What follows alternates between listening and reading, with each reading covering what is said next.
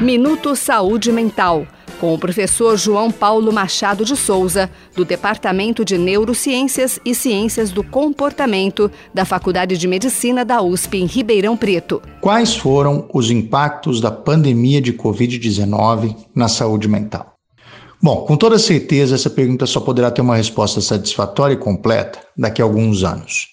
Mas existem certos pontos do tema que já são claramente visíveis e que a gente pode comentar com segurança. Em primeiro lugar, a pandemia de Covid-19 afetou o acesso concreto aos serviços de saúde mental disponíveis.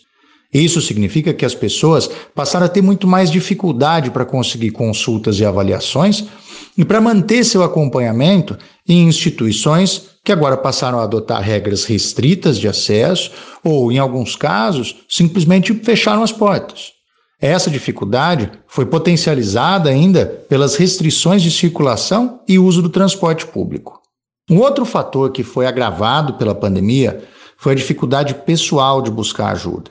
Como a gente já falou aqui no Minuto de Saúde Mental, as pessoas que sofrem de problemas emocionais e de comportamento já têm uma dificuldade inicial de procurar ajuda por causa do estigma associado a esses problemas, por causa do preconceito. Com a pandemia, o medo de contágio se somou ao estigma e atrapalhou ainda mais a busca por ajuda. Olhando para a questão ainda de outra perspectiva, a pandemia causou sérios problemas econômicos, inclusive com interrupção da geração de renda para algumas famílias.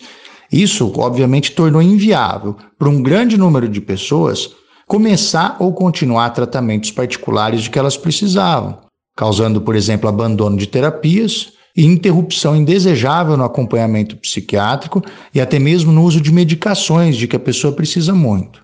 Por fim, como se tem falado bastante na mídia, a pandemia causou um agravamento de problemas de saúde mental em pessoas que já estavam em remissão, ou seja, estavam com um nível tão baixo de sintomas que não chegava mais a atrapalhar o funcionamento no dia a dia. E também o surgimento de quadros ligados ao estresse e à ansiedade em uma grande parcela da população.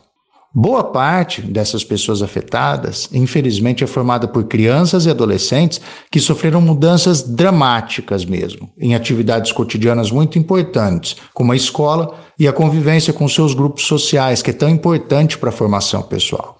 Não há dúvida, portanto, de que o impacto da pandemia na saúde mental foi enorme, continua sendo e atinge várias frentes diferentes.